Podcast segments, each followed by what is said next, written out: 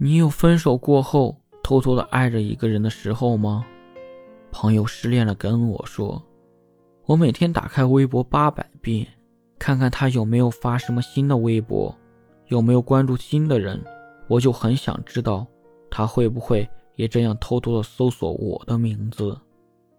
讲真，听到他讲的那些话时，我很难过，因为我体会过那种感觉，那种分开后还偷偷爱着一个人的感觉。那种强烈渴望得到一丝回应的感觉。爱情里最心酸的莫过于分开后，我瞒着所有人继续爱着你。我曾经也真的很认真的翻前任的微博，他点赞的、他关注的，我全都认真的看过，甚至能通过一条很普通的微博判断出他最近在做什么。女孩子就是那样的敏感。有时候我总在想，如果没有那么多的小敏感，没心没肺的活着，应该很快乐吧。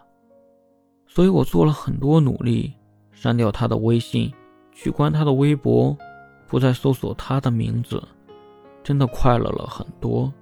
后来也想明白了很多事，不爱你的人是不会给你任何回应的。